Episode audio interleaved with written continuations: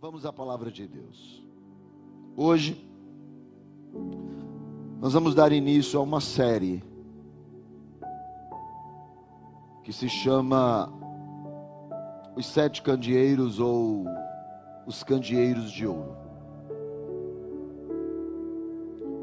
Eu fui cortar o cabelo essa semana lá no Adilson.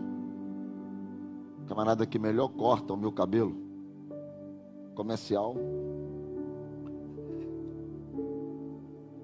E, e ele falou assim para mim, pastor, domingo começa a série do Apocalipse, né?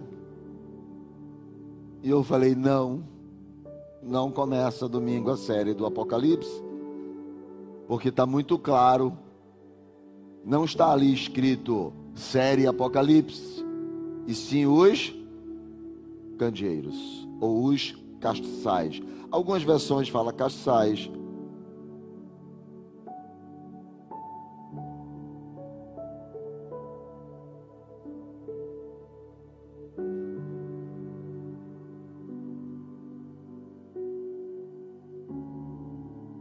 Algumas versões falam castiçais, outras versões falam candeeiros. E quando se coloca essas esses termos, a gente vai explicar sobre ele. Muita gente, porque a gente vai ler isso no livro de Apocalipse, as pessoas pensam logo, uau, é sobre o livro do Apocalipse. Não, a série não é sobre o livro do Apocalipse, ela, a série é sobre a igreja. Nós vamos falar sobre a igreja e não necessariamente sobre o livro do Apocalipse, mas vamos utilizar o livro do Apocalipse para falar sobre essa série. Muita gente gosta do livro do Apocalipse, não é? E outros têm medo do livro do Apocalipse. Porque o livro do Apocalipse, ele, ele se tornou, de uma certa forma, sinônimo do fim dos tempos. Tornou-se sinônimo de desgraça, tornou-se sinônimo de praga, sinônimo de grandes tragédias. Uau! A ira de Deus, o fim dos tempos, vai cair fogo do céu, vai arrebentar. Então, assim, o pessoal tem sabe, umas coisas, umas, umas neuras sobre o livro do Apocalipse. E, e, e, que de uma certa forma muita gente acha que o livro de Apocalipse é um livro obscuro, um livro que você lê e não entende nada. Até porque tem umas coisas no livro de Apocalipse que de fato você fica assim meio que cabreiro, não é? é, é, é cavaleiros, é dragão, é, uma mulher no deserto, é, a besta. Então você fica assim meio que, o que é, que é isso aqui? Então a gente fica às vezes realmente meio que confuso em relação ao livro de Apocalipse. Porém, a palavra Apocalipse é uma palavra do grego que quer dizer revelação. Esse é o livro da revelação. Ora, e se é uma revelação, Deus não vai falar de uma forma que você não entenda. Deus fala de uma forma que você entende. Por isso que Deus diz para Moisés: escreve e coloca tudo no livro. Vai dizer para João: escreve e coloca tudo no livro. Vai dizer, é, Lucas diz: estou escrevendo acerca de tudo que Jesus fazia e ensinava. Ou seja, os escritos sagrados foram nos dados para que a gente entenda o que Deus quer falar com a gente. Por isso que quando a gente muitas vezes pega algo e fala assim, uau, não dá para entender, sobrenatural, complicado. Na verdade, quem complica é a gente. Aos camaradas, quem fez teologia aqui no Instituto Bíblico aqui, ou quem estuda no Dinâmico, vai se deparar com isso, com terminologias teológicas que muitas vezes mais confundem do que ajuda. Aí o cara coloca, não, aí, às vezes quando alguém me pergunta para mim, pastor, o senhor é pré-milenista? O senhor é amilenista? O senhor é pós-milenista? O senhor é tribulacionista? E eu olho e digo: Eu sou crente. Eu sou crente. Então Jesus vai voltar, eu estou esperando ele, eu sou crente. Ou seja, as pessoas querem muitas vezes, não é? É, é, é, colocar tantas coisas para a gente entender, uma linguagem muitas vezes que até mais complica do que ajuda. E, E a gente fica, às vezes, tentando ler o livro do Apocalipse para saber: a igreja passa pela grande tribulação, a igreja não passa pela grande tribulação, a igreja, o, o que está escrito aqui é metafórico, o que está escrito aqui é real. É, como é que vai acontecer essas coisas? Então, a gente precisa entender qual o propósito que está escrito o livro de Apocalipse. Porque o livro de Apocalipse, ele tem dois contextos. Quantos eu falei? Quantos eu falei? Dois, dois contextos. Primeiro é o contexto histórico. Quando João, preso na ilha de Pátimos, tem a revelação do Apocalipse e recebe uma ordem para escrever o livro, ele coloca e começa a escrever o livro do Apocalipse, tudo o que ele está vendo. João está naquela data, naquela época, e o texto diz que ele tem que escrever as sete igrejas da Ásia. Se olha, escreve isso aqui. Quer ver comigo? Veja Apocalipse, capítulo 1, versículo, comece pelo 9, pelo 9. Apocalipse 1, 9. Eu, João, irmão vosso e companheiro na tribulação, no reino e na perseverança em Jesus, achei-me na ilha chamada Pátimos, por causa da palavra de Deus e do testemunho de Jesus. Achei-me em espírito no dia do Senhor e ouvi por detrás de mim uma grande voz como de trombeta dizendo: O que vês, escreve em um livro e manda às sete igrejas. Ou seja, o livro tem um destinatário e Aquelas igrejas, elas não estão vivendo no ano de 2022. Elas viveram naquela época. E o livro é escrito à igreja naquela época. Então você tem, quando você lê o livro de Apocalipse, que entender que existe um contexto histórico. Para eu entender sobre os candeeiros, eu preciso entender uma coisa que muitos textos do Apocalipse não apenas foram falados, mas também já são, de uma certa forma, interpretados pelo próprio texto. Quer ver uma coisa? Olha só. O que é que diz o texto aqui? Verso de número 12. Voltei-me para ver quem falava comigo, e voltado vi sete candeeiros de ouro. Versículo de número 20.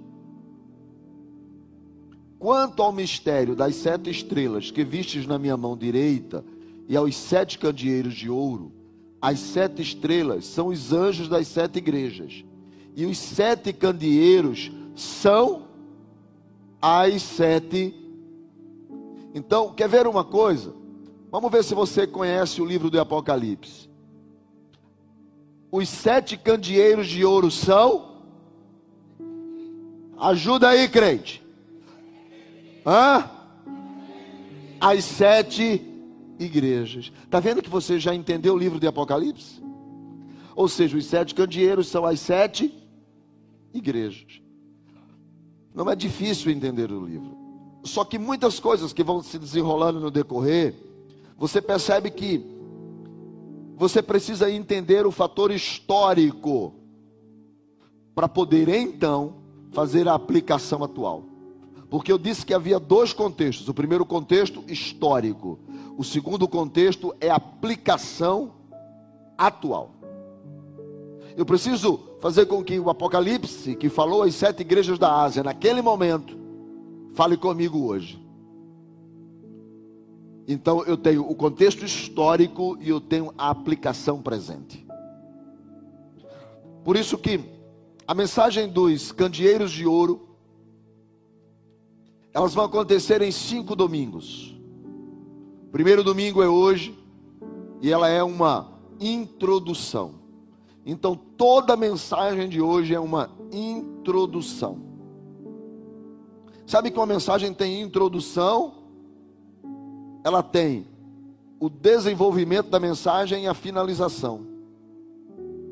E como serão cinco domingos, eu vou começar pela introdução, que é hoje, depois o último domingo é a finalização, e nós teremos domingos que vamos propriamente falar dos candeeiros de ouro. Então hoje é uma mensagem de introdução. Então eu quero que você quero saber se você está sintonizado comigo. Porque eu disse que havia uma aplicação presente, mas que ele trazia antes para eu poder entender a aplicação presente, eu preciso entender o motivo pela qual o livro foi escrito e eu preciso entender o contexto histórico. Lembra que eu falei isso? O contexto histórico. Então vamos entender o contexto histórico. Quando o livro de Apocalipse foi escrito, Jesus já havia morrido e assunto aos céus, mais ou menos uns 60 anos. Entre 60 e 65 anos, o episódio da cruz e da ressurreição já havia acontecido a igreja não era mais uma, uma igreja escondida nas casas. Já haviam casas que haviam sido demolidas as salas, os quartos, e já haviam, de uma certa forma, templos. Já haviam pastores e já haviam até bispos. Já havia uma estrutura dividida por regiões. Os apóstolos já haviam morrido e a igreja estava numa fase de começar a, a ter a sua doutrina e os seus dogmas iniciados através dos chamados pais da igreja. Eram os discípulos dos apóstolos que escreveram as instruções que os apóstolos haviam dado. Domingo, já era oficialmente o dia do Senhor. E eles já se reuniam. Nesse período, houveram quatro grandes perseguições à igreja. A igreja foi duramente perseguida. A primeira perseguição da igreja aconteceu nos dias de Nero. Nero foi um imperador romano, das quais, inclusive, foi no período de Nero em que os apóstolos morreram.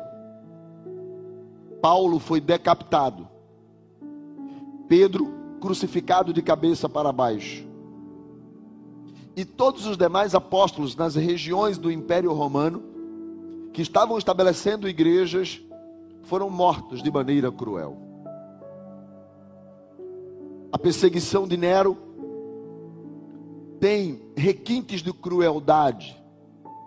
Quando ele diz, alguns historiadores, toca fogo em Roma. Naquela época, a expansão das cidades se davam de forma organizada, como hoje, e de forma desorganizada, como hoje. Então, havia alguns guetos, alguns bolsões de miséria que ficavam próximos de Roma. E como era que o governo fazia com que esses bolsões de miséria, fazer com que a capital pudesse se, ser ampliada, eles tocavam fogo nesses bolsões de miséria e com esta área toda livre, eles construíam a expansão da cidade. Não mudou muito nos dias de hoje. A história diz que algumas pessoas viram os soldados de Nero colocando produtos inflamáveis e tocando fogo nesses bolsões de pobreza. Só que ele não esperava o que aconteceu. É que se expandiu o fogo, se alastrou e acabou pegando Roma.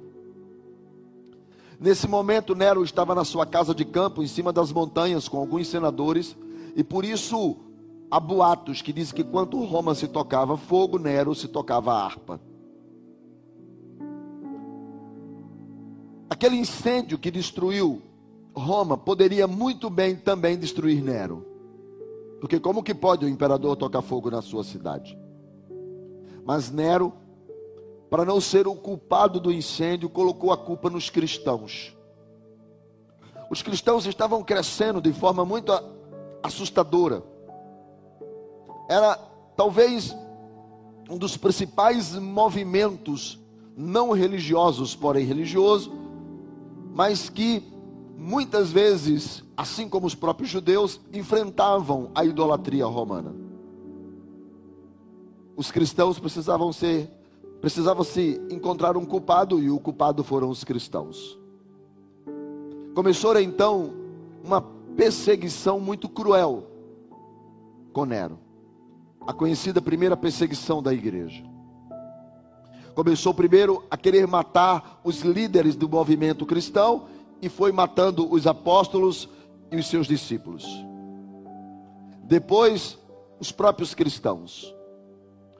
Os cristãos eram levados diante de uma corte que deveriam confessar ou negar a Cristo e confessar o crime. E eles não faziam nenhuma dos dois. Então eles eram lançados nas arenas com feras, eram lançados em guerra, em, em, em, em disputas, onde eles eram apenas bucha de canhão. Os cristãos não apenas eram queimados vivos nas fogueiras, nas praças públicas, mas os cristãos também foram utilizados por Nero para virar tocha humana. Em seu palácio e em sua casa de campo, ele colocou muitas estacas em seu jardim e ele amarrava os cristãos durante a noite e tocava fogo para iluminar os jardins de Nero, queimando os cristãos nas suas estacas.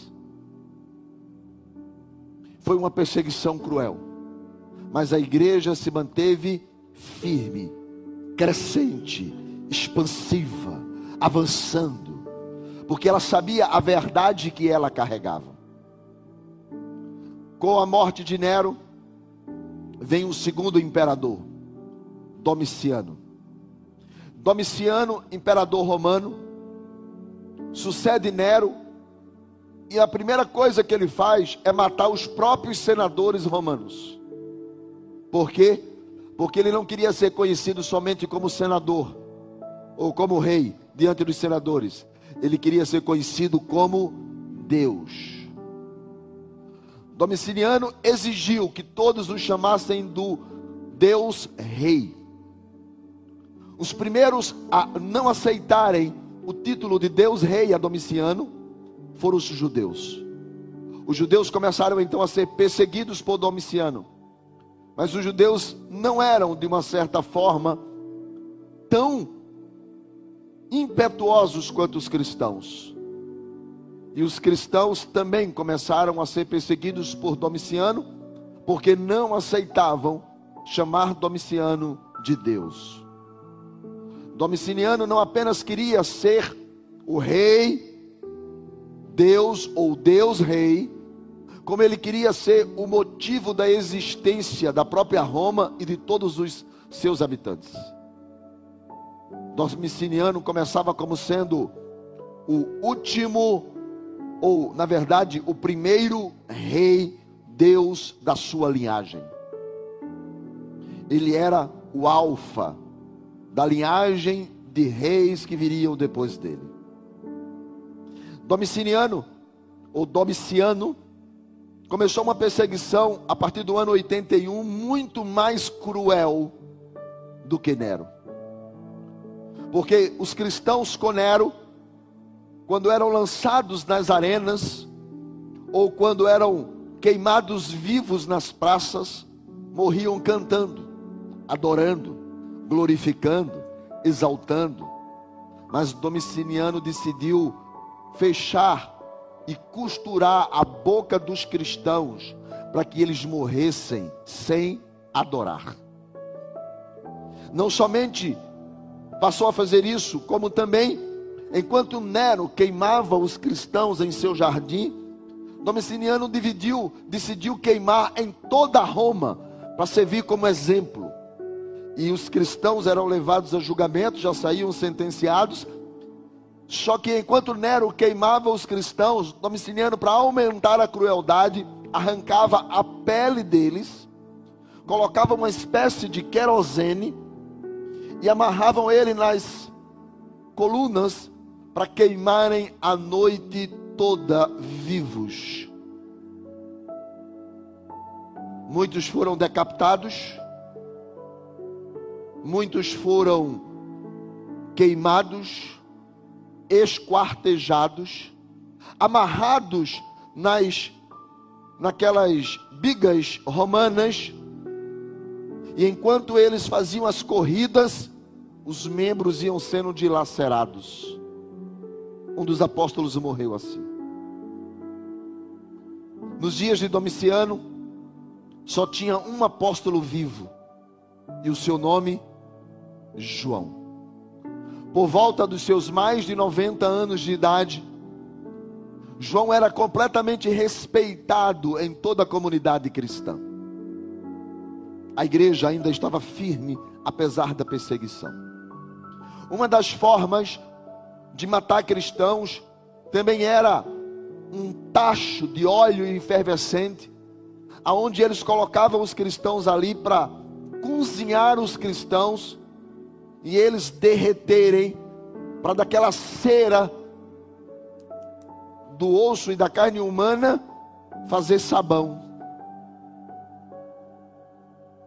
Os nazistas também fizeram isso com os judeus. E eles então foram colocados, muitos eram colocados nas nos tachos de óleo e de produtos para derreter gente. E prenderam João e colocaram João em um desses tachos. Só que diz que quanto mais aqueciam o fogo, João dava glórias a Deus. E de forma miraculosa, João não conseguiu ser queimado, cozinhado. Os soldados temeram, achando que João era Deus, e tiraram João do óleo, comunicaram a Domiciano e ele então manda exilar João na ilha de Pátimos. E João vai e é exilado na ilha de Pátimos. João passa aproximadamente um a dois anos na ilha de Pátimos. Domiciliano morre no ano 96, João é exilado na ilha de Pátimos no ano 95. E no ano 95 é o ano também em que um jovem pastor, discípulo de Paulo, Timóteo, é morto. Timóteo é morto a pauladas no meio da rua e o seu cérebro abre e eles continuam batendo nele. E assim o pastor de Éfeso também é morto. A notícia chega para João e João está com o coração apertado. Porque não apenas a liderança da igreja está sendo morta, mas a perseguição de Domiciano está sendo tão cruel, tão cruel, que a igreja se esconde e muitos começam a negar a fé em Cristo. E é nessa dor do último apóstolo vivo que ele recebe a revelação do livro de Apocalipse. O versículo de número 10 diz assim: Achei-me em espírito no dia do Senhor. Algumas versões vai dizer fui arrebatado no dia do Senhor. Tem alguma versão aí? Você está com a Bíblia arrebatado? Arrebatado no dia do Senhor. O que quer dizer esse arrebatado, achei-me? A mesma coisa de Apocalipse 4:2, quer dizer, ele entrou em um estado de êxtase. Ele está na terra o corpo, mas a mente e o espírito estão em uma outra dimensão. A dimensão da terra tem mês, dia, semana e ano. Na dimensão da eternidade, não existe tempo cronos, o tempo é kairos. Lá funciona mais ou menos assim o tempo, de eternidade a eternidade. Por isso que muitas coisas que você lê no livro de Apocalipse, E muitas coisas que vão fazer parte da nossa ministração da série, ela está em um tempo que não é cronos. E por isso muita gente se perde. Porque tem hora que Deus está falando ontem, mas tem hora que Ele está falando amanhã, mas tem hora que Ele está falando de amanhã de coisas que é de hoje. E as coisas que Ele está falando de hoje foi de ontem, porque de ontem é coisa de amanhã. Então a gente lê e a gente fala assim: o que é que está acontecendo? É porque João está nessa dimensão, mas agora ele sai dessa dimensão e ele vai para uma outra dimensão, aonde Deus vai falar com ele. E quando ele muda de dimensão, a gente precisa entender que aqui existe uma linguagem do céu que não tem a ver com a linguagem da terra, ainda que essa linguagem do céu seja proferida para a linguagem da terra. Por isso que o texto é de repente, achei-me arrebatado, uma visão de cima. E quando ele tem, está e é levado a essa visão de cima, ele ouve uma voz que diz para ele: escreve. E ele tem uma missão agora: escrever tudo que ele vai ver. Escreve, coloca no livro. Agora, tudo que Deus fala tem propósito, ou seja, sentido, significado, razão. Quando nós pegamos as escrituras, isso aqui tem propósito. Não é um livro qualquer escrito para quando a gente tiver afim. Tem propósito. Tudo que Deus fala tem propósito, ok? Propósito. Então, quando a gente lê um livro, a gente tem que perguntar qual é o propósito. O livro de Apocalipse tem um propósito o livro de Apocalipse inteiro, e por isso, quando a gente for falar dos candeeiros, a gente precisa entender isso, que ele está dentro de um contexto do propósito. E todo livro tem um propósito. Existe uma palavra no grego chamada proscuneu, diga proscuneu. Proscuneu. Gente, vocês já estão sabendo falar grego, eita. Ok, proscuneu. Proskuneu é uma palavra grega que está no Novo Testamento, porque o Novo Testamento foi escrito em grego, que significa beijar os pés. Existem 35 menções e variações dessa palavra nos 27 livros do Novo Testamento. Proskuneu, beijar os pés. Essa palavra foi traduzida para adorar significa adoração. Quando o rei chegava, o súdito se lançava aos seus pés e beijava-lhe os pés, em reverência, respeito e adoração ao rei. Então eles pegaram esse texto de beijar os pés, de reconhecer a majestade, e usaram como adoração. Quando Jesus está descendo o monte das bem-aventuranças, a Bíblia diz que vem um leproso correndo, lança-se aos seus pés, beija-lhe os pés e lhe adora. E diz: Mestre, se quiseres, podes fazer-me limpo. Mas o adorar ali é proscuneu, beijou-lhe os pés por 35 vezes essa palavra é citada no Novo Testamento. 24 delas estão só em Apocalipse. Glorificar, louvar, dar honras, reconhecer, prostrar-se. Todas elas derivam-se de proscuneu. Ou seja, quando existe uma palavra insistente no texto ou insistente no livro, você descobre o propósito do livro.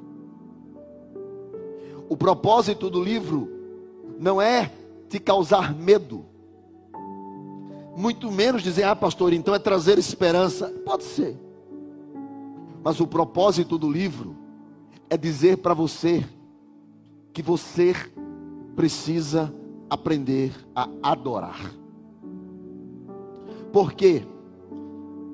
Porque a igreja está em uma situação de perseguição.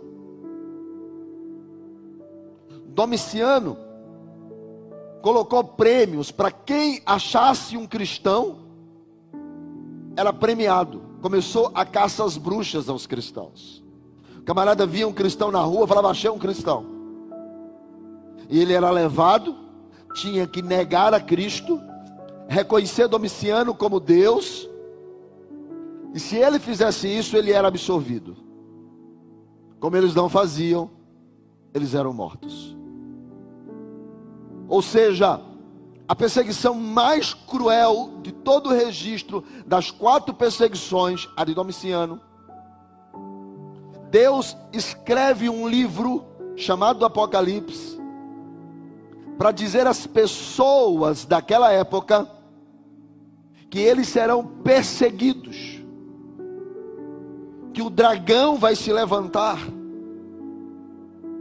que a besta vai surgir que o anticristo, que 1 João 4,3 diz, filhinhos, o anticristo já está entre vós. Ou seja, nós estamos falando de dois mil anos atrás, tem gente esperando o anticristo hoje, mas o sistema que é bruto já acontece há mais de dois mil anos. Há mais de dois mil anos que o espírito do anticristo fazer você negar, fazer você não reconhecer Jesus Cristo como Senhor, o espírito do anticristo já está entre nós.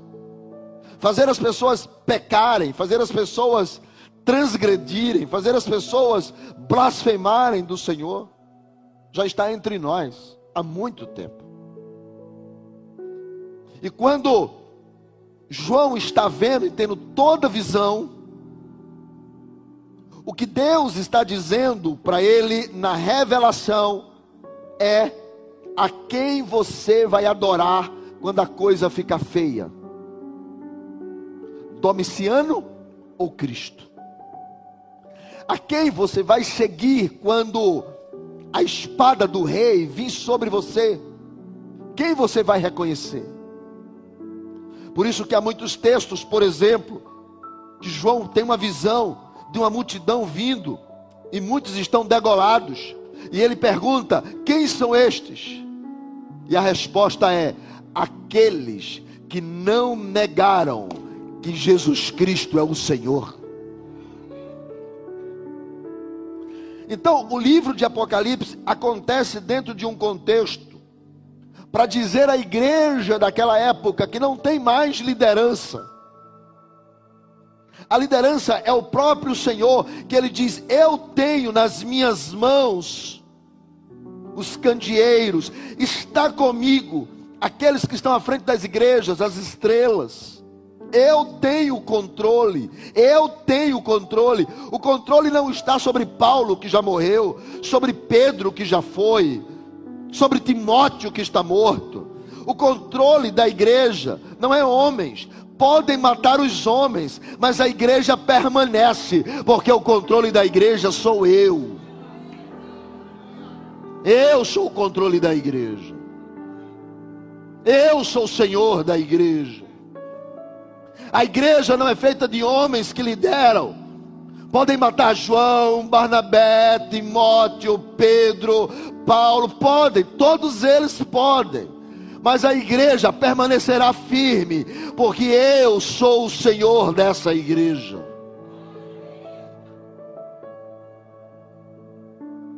A quem você serve? A quem você adora? Esse é o contexto. Qual é a sua posição? Ou seja, existe um destinatário. Todo livro tem um destinatário. Toda carta tem um destinatário. Todo texto tem um destinatário. E qual é o destinatário? Apocalipse capítulo 1, versículo 1 está escrito assim: Revelação de Jesus Cristo, que Deus lhe deu para mostrar aos seus servos as coisas que em breve devem acontecer. Para mostrar a quem? Para mostrar a quem?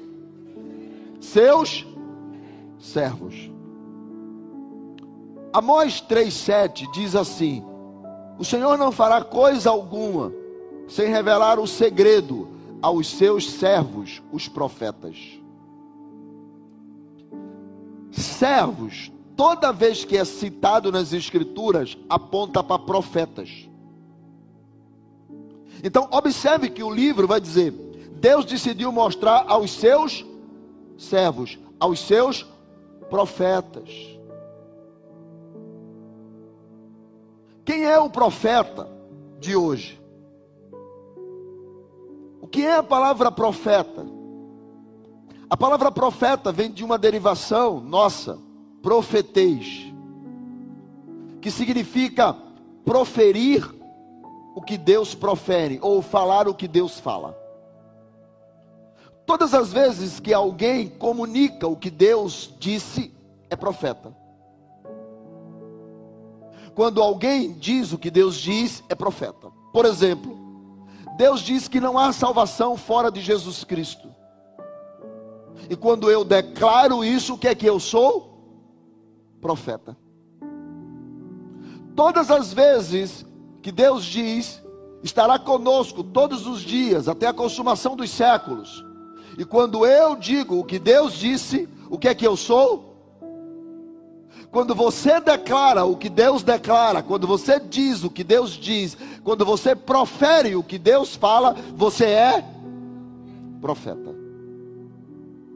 Então o livro de Apocalipse foi escrito, sim, para aqueles que são profetas. Aqueles que declaram o que Jesus declara, aqueles que falam o que Deus fala, é para esses que o livro é escrito. Se você profere o que Deus profere, você é profeta. Nós somos a geração dos profetas dos últimos dias. Posso ouvir um amém? Porque nós proferimos o que Deus profere. Agora, observe que há duas outras palavras na frase que eu li.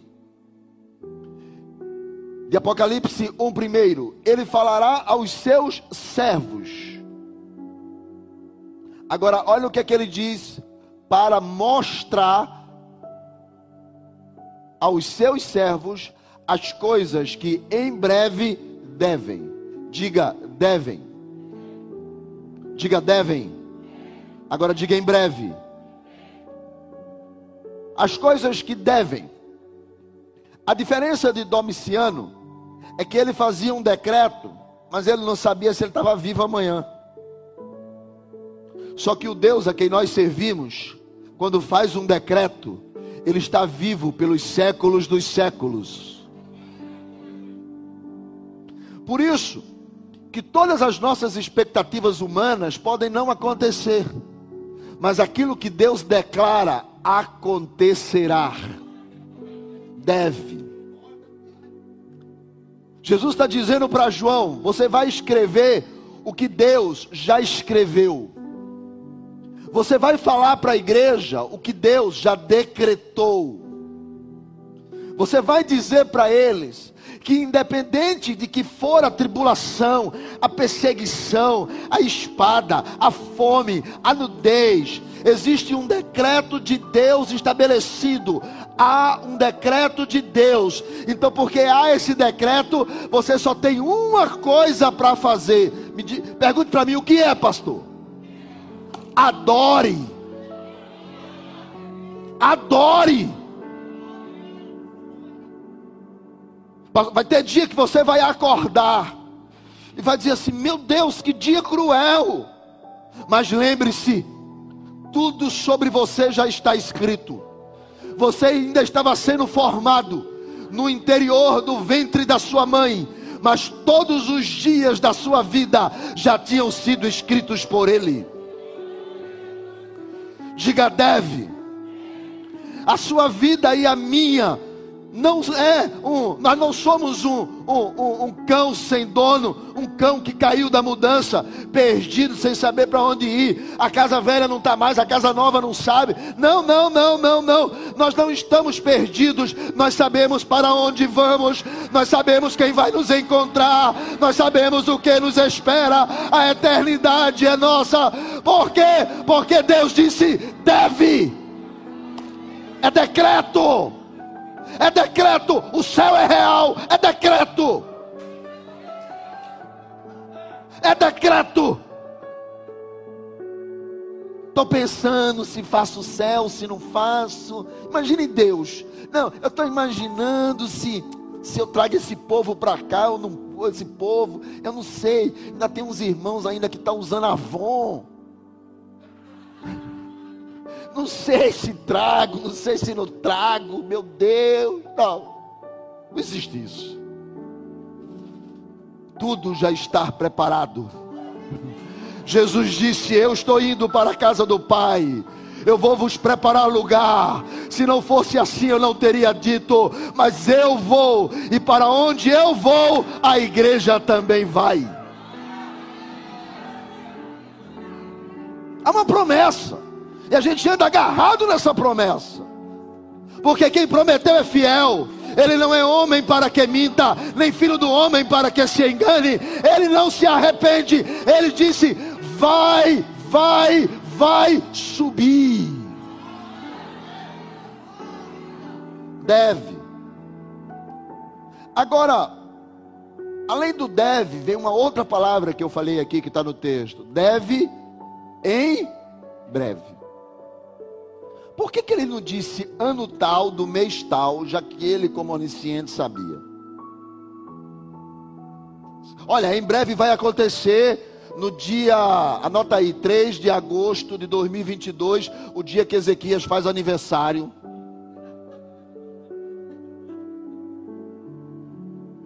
Três de agosto, 3 de agosto. Vou até repetir, porque imagine, 3 de agosto. Quê? Por que, que ele deixou em aberto, breve? Porque até o deve acontecer, muitas coisas na sua vida acontecerão. E assim como ele não leva todo mundo para. Assim como você não leva todo mundo para sua casa, ele também não leva todo mundo para a casa dele. Como você não leva todo mundo para sua casa, vou repetir, ele não leva todo mundo para a casa dele. Pastor, então o que é que acontece? Acontece que o espírito do anticristo, a besta, vai se levantar. E quando se levantar, qual é a sua posição? Domiciano ou Cristo? E nessa posição sua, o que é que você vai fazer? Reclamar, resmungar, acusar Deus? Você vai? Porque Ele está no controle da sua vida, Ele está no controle da nossa história, porque Ele nunca perdeu, Ele é Senhor dos Senhores. Você entende isso? Por isso que Ele diz em breve, para que você adore. Ele está treinando você para a eternidade. E o versículo 3 diz assim: Felizes são os que leem, os que ouvem as profecias e guardam as coisas que nelas está escrito, porque o tempo está próximo. Ler, ouvir e guardar. Naquela época não havia livros que você levava para casa para ler. Não tinha, não tinha livros que você levava. Que livro legal! Não, não tinha. Os livros eram normalmente utilizados para estudos científicos ou para leituras religiosas. O ler aqui é ler em público. Como eu estou fazendo? Eu estou lendo em público. Então ele diz: Feliz são os que leem em público, ou seja, felizes são os que pregam. Feliz são os que ouvem. O ouvir aqui é aceitar, porque a fé vem pelo. E feliz é os que se decidem por Jesus. É isso que o texto diz. Eu prego, você ouve, gera conversão, haverá felicidade. Há um propósito. Quando João vai abrir o texto, ele entende que há um propósito. Por isso que ele fala sobre o ler, o ouvir e o guardar. Agora, a leitura em público gerava mais perseguição. E se gerava mais perseguição, ia gerar muito mais dor, morte e medo. Porque Domiciano disse: Eu sou Deus. Daí, o livro começa com a seguinte expressão: João, versículo 4. As sete igrejas que se encontram na Ásia, graça e paz a vós outros. Próximo domingo eu explico por que sete. A vós outros, da parte daquele que é, da parte daquele que era e da parte daquele que há de vir. Da parte dos sete espíritos que se acham diante do seu trono, da parte de Jesus Cristo, a fiel testemunha, o primogênito dos mortos, o que ressuscitou o soberano. O soberano do quê? Dos reis da terra. Ele é aquele que nos ama e pelo seu sangue nos libertou dos nossos pecados e nos constituiu reino sacerdote para seu Deus e Pai. E a ele glória, domínio pelos séculos dos séculos. Amém. Porque ele virá sobre as nuvens e todo olho verá. Então, o texto, agora uma resposta do próprio Jesus no verso de número 8. Diante daquele que disse que era o primeiro da linhagem dos reis deuses, Jesus diz para João: João, deixa eu te dizer uma coisa. Eu sou o Alfa e o Ômega, diz o Senhor, aquele que é, aquele que era e aquele que há de vir, o Todo-Poderoso. Que conversa! Não tem ninguém maior do que Ele, não tem ninguém maior do que Ele, não tem ninguém maior do que Ele.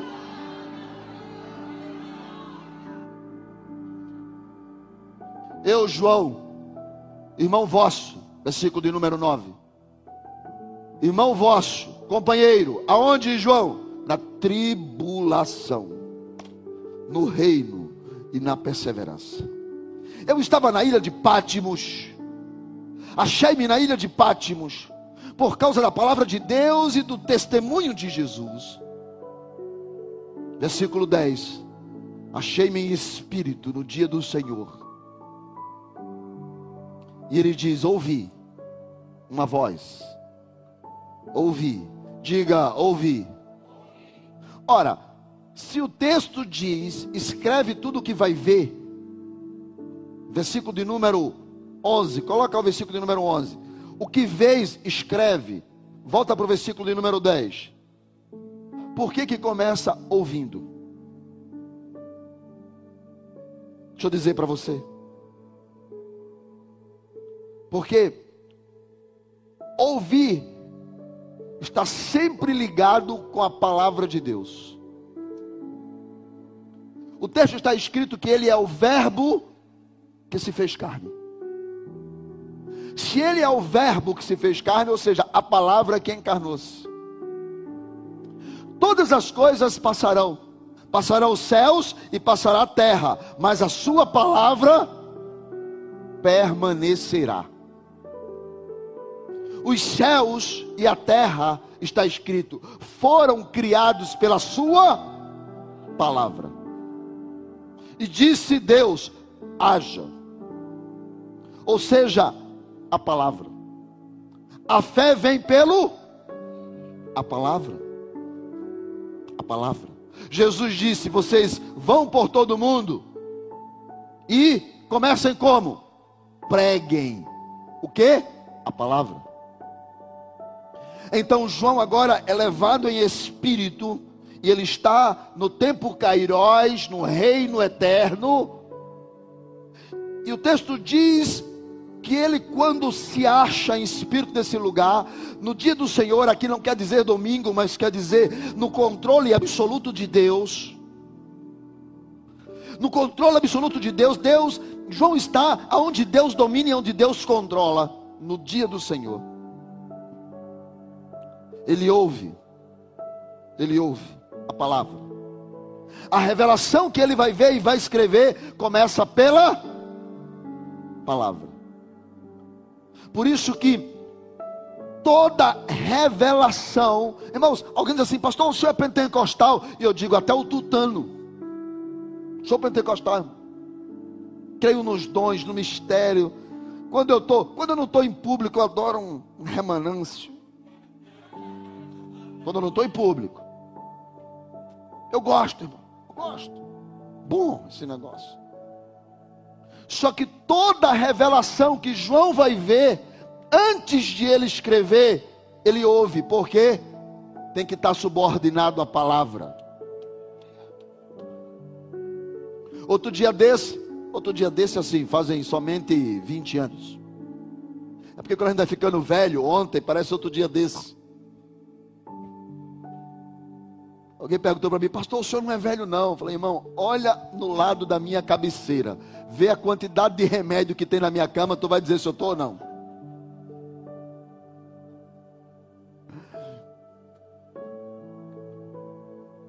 Outro dia desse, eu estava pregando numa igreja, tem uns 20 anos isso.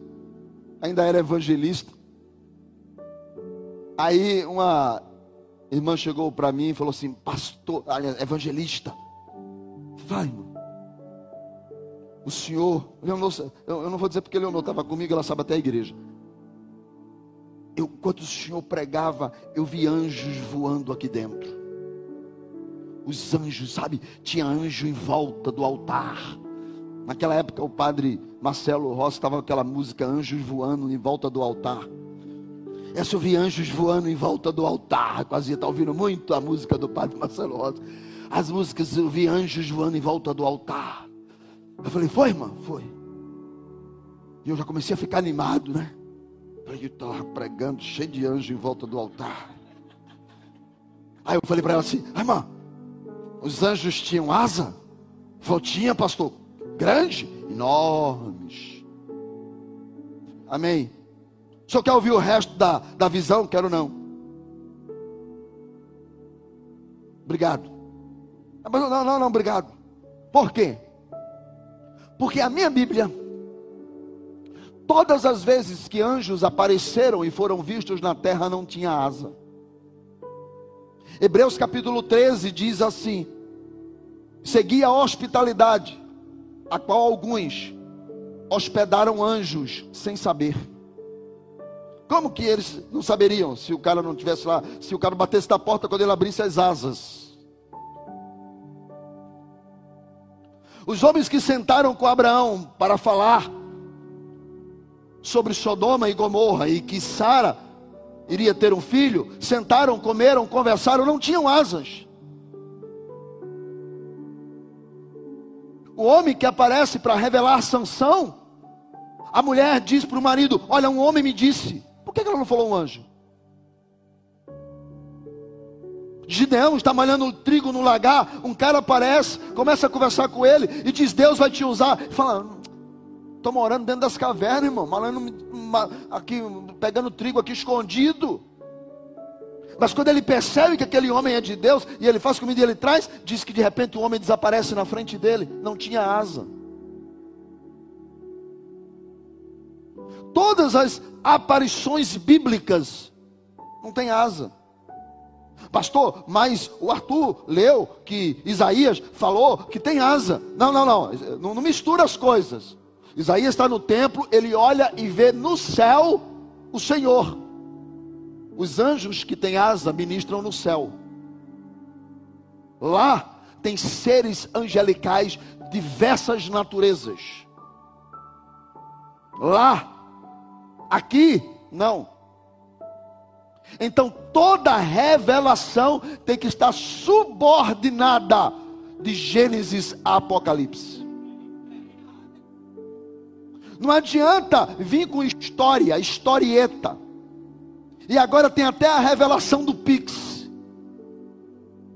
Manda um Pix que eu revelo. Está virando uma bagunça esse negócio. Sabe por quê? Porque estão vivendo debaixo de um misticismo sem a palavra. A palavra que fala, o ouve. Está ele encantado com a visão do céu. Ele, ele está em espírito e pá. E ele olha e ele começa a ver. Uau! e ele está vendo, ele está encantado. De repente brada atrás dele uma voz, uma voz como de trombeta. A ideia de trombeta quer dizer anunciar, chamar a atenção dele. E a voz brada, a voz de trombeta brada, a voz, a palavra, a palavra brada, e ele está aqui. E ele, sabe, ele, ele, ele, ele nem lembra da dor e do sofrimento que ele está que ele estava lá embaixo na ilha de Pátimos, porque ele agora ele está ele tá numa outra dimensão, ele está no céu. E a voz brada. E ele, uau. Ele está aqui. E quando a voz brada diz o texto, ele coloca o versículo seguinte. A voz diz para ele o que você vê escreve. Versículo seguinte, o 12. E o texto diz: voltei-me para ver. E o texto diz que ele se vira para ver. Voltei-me para ver. E quando ele se vira para ver, quem falava com ele, olha quem ele vê. Primeiro, antes de ver quem falava com ele, ele vê os sete candeeiros de ouro. Antes de ele ver Jesus, ele vê os candeeiros. Quem são os candeeiros? Quem são? Antes de João ver Jesus, ele vê as igrejas. Deixa eu dizer uma coisa para você. Nas próximas ministrações, a gente precisa ter essa resposta na ponta da língua. Quando as pessoas se viram para você para ver Jesus, o que ela vê?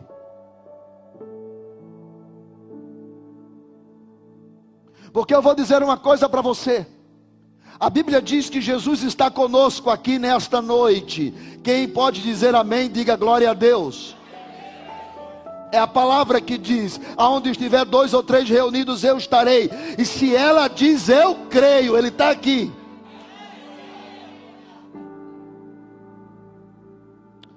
E eu vou mostrar Ele agora a você. Quem quer ver, diga eu. Atenção. Você quer ver mesmo? Então vamos fazer como João. Volte-se para trás para ver quem você está vendo. Vire, pode virar. Todo mundo vire para trás. Sabe quem você está vendo? Sabe o que é que você está vendo aí atrás de você? A igreja. A igreja. É assim que a gente vê Jesus.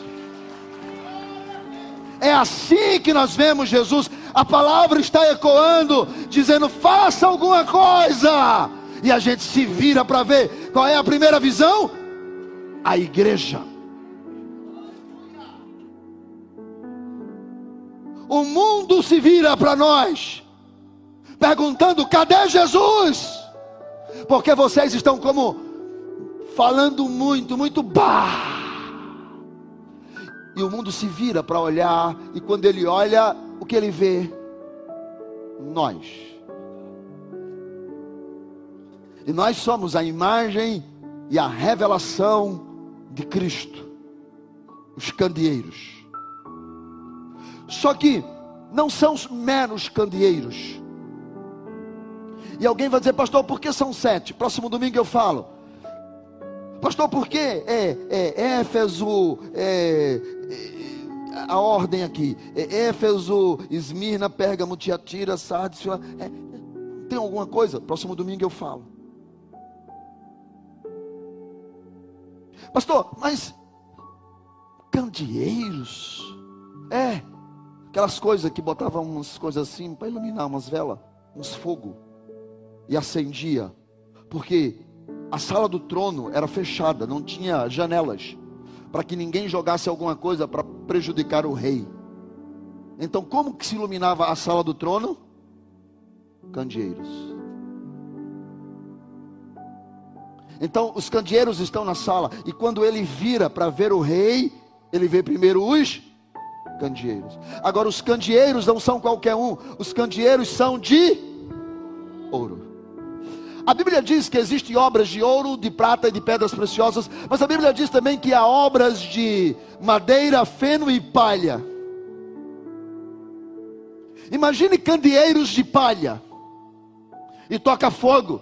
Cumpre o propósito? Não, queima tudo. Por isso que os candeeiros, a igreja, ela tem que ser de ouro. Ouro em toda a Bíblia representa a glória de Deus. Por que, que a cidade que João viu é toda de ouro? Porque é a cidade da glória de Deus. A glória, o que significa glória na Bíblia? Glória é o seguinte: Deus tem vários atributos. Deus é o único que é onipresente, é o único que é onisciente, é o único que pode todas as coisas, faz todas as coisas, conhece todas as coisas, está em todos os lugares. Ele é o Alfa, Ele é o Ômega, Ele é o Todo-Poderoso, Ele é aquele que é, aquele que era, aquele que há de vir, Ele é o Rei dos Reis, o Senhor dos Senhores, é aquele que vem sobre o montado no seu cavalo, vem para vencer, e vem com um manto, e sobre o manto, sobre a sua coxa, está Rei dos Reis e Senhor dos Senhores.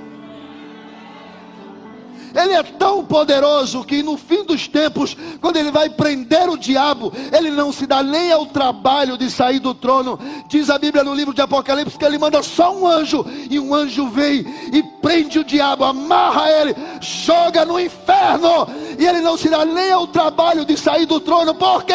Porque ele é o todo-poderoso, ele é o Senhor dos senhores, ele é o Alfa e é o Ômega.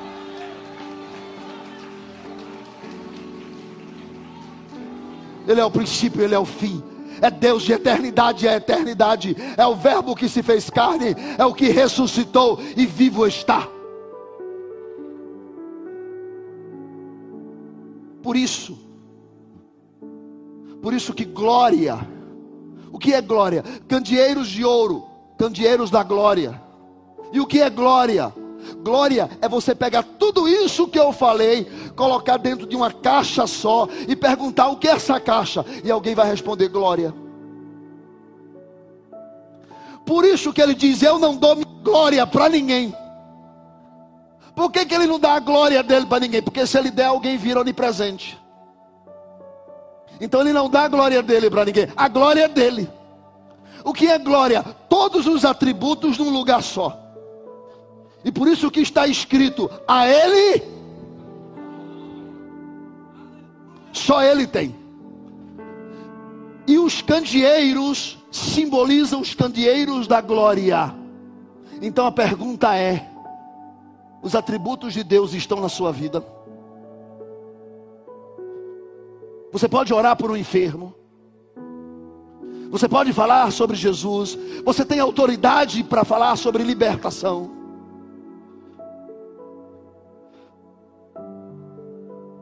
Sabe, irmãos, hoje de manhã eu me emocionei. No final da mensagem, que é agora, a pessoa pode até subir. Eu me emocionei porque eu contei para os irmãos no primeiro culto como foi que essa mensagem, essa série surgiu. Eu estava perguntando, eu quero saber de vocês, vocês são candeeiros. Se na sua casa alguém olha para você, você é candeeiro, você revela glória. Quando olham para você, o que enxergam? Os meus filhos, quando olham para mim, o que eles veem? A minha esposa, quando olha para mim, o que ela vê? A minha mãe, quando olha para mim, o que ela enxerga? Os meus amigos, se olharem para mim, o que é que eles vão enxergar? Que tipo de candeeiro eu sou? Qual é a conversa da mesa? O que acontece no meu quarto quando está só eu e a minha esposa? Quando está na sala da minha casa eu e meus filhos? Amigos íntimos, próximos, o que está acontecendo quando eu estou lá com eles. Que tipo de candeeiro eu sou?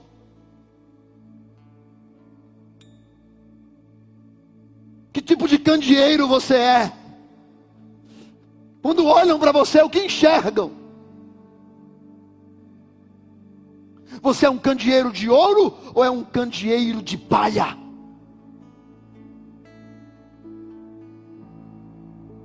Ah, pastor, as coisas estão difíceis. Para esse povo estava muito mais. Domiciliano estava com sangue nos dentes.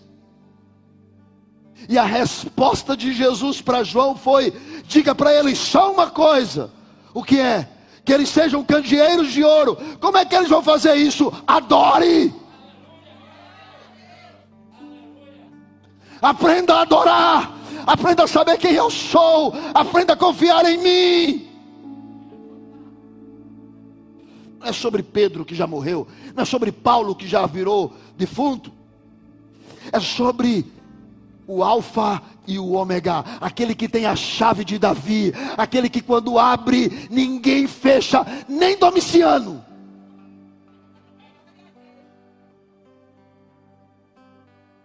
É sobre quem tem o governo? Quem tem as estrelas na mão? Quem tem os candeeiros na mão?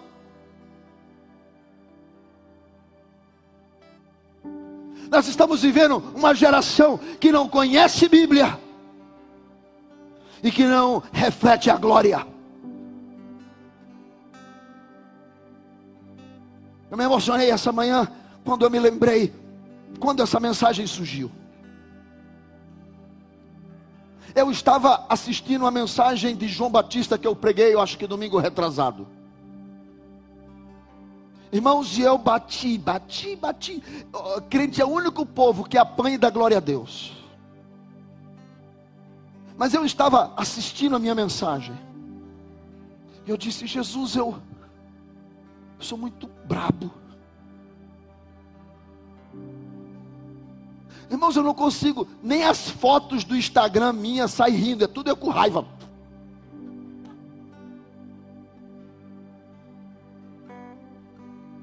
Eu não consigo nem fazer cara bonita. E o povo que trabalha com foto aqui fala assim: Pastor, vê se tu dá um riso na mensagem. Como é que pode que eu não consigo?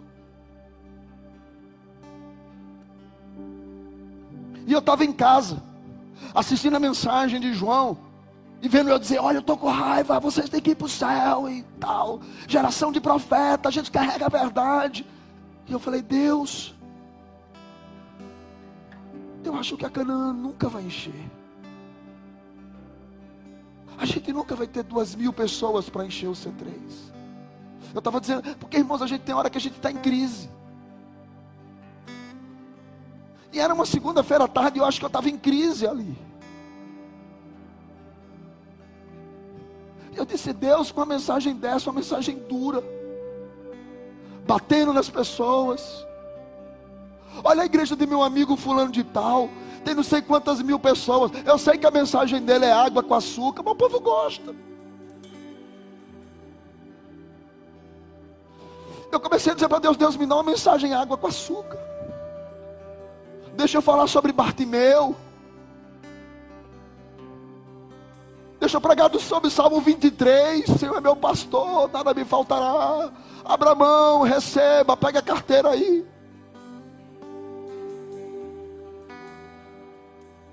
E eu comecei a chorar, irmãos. Eu comecei a dizer isso para Deus. Eu disse para Deus: Deus, eu mereço ser pastor dessa igreja. Não dá para continuar, ela não vai crescer comigo. Ela não vai crescer comigo, Deus, me tira.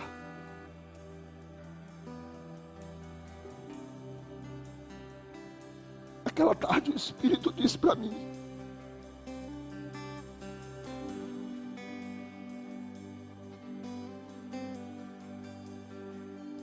tipo de igreja as pessoas vão olhar e vão ver? A que reflete a minha glória? Candeeiro de ouro? Ou igreja que não pode nem tocar fogo, porque é tudo palha? Eu disse, Deus, As pessoas que estão lá querem ouvir uma palavra de consolo. E o Espírito Santo disse: O candeeiro de ouro é forjado no fogo.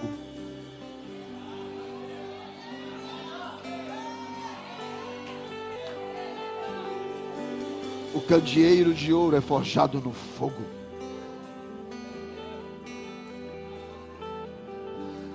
E eu disse: Senhor,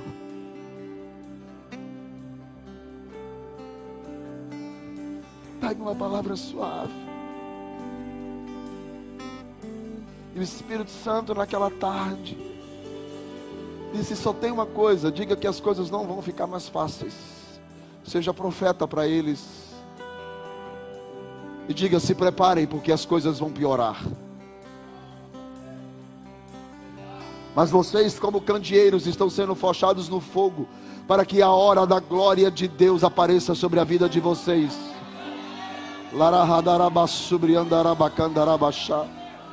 Porque quando as coisas ficarem ruins, só uma coisa Deus quer ouvir da sua boca: adore a Ele,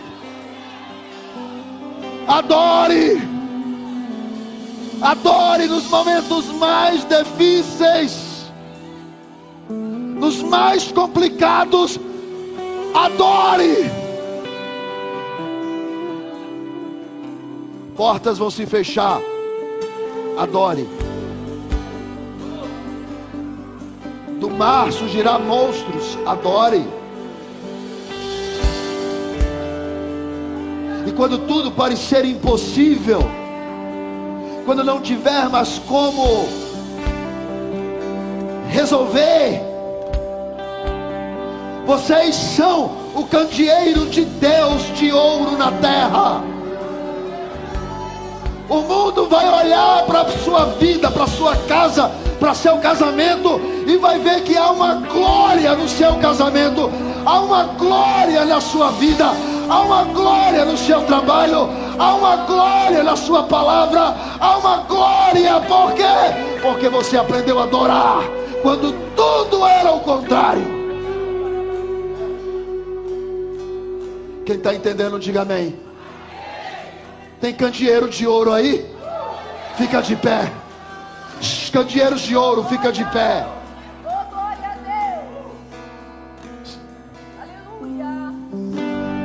Ou a gente aprende a adorar nos momentos mais difíceis, ou a espada de Domiciliano nos vencerá.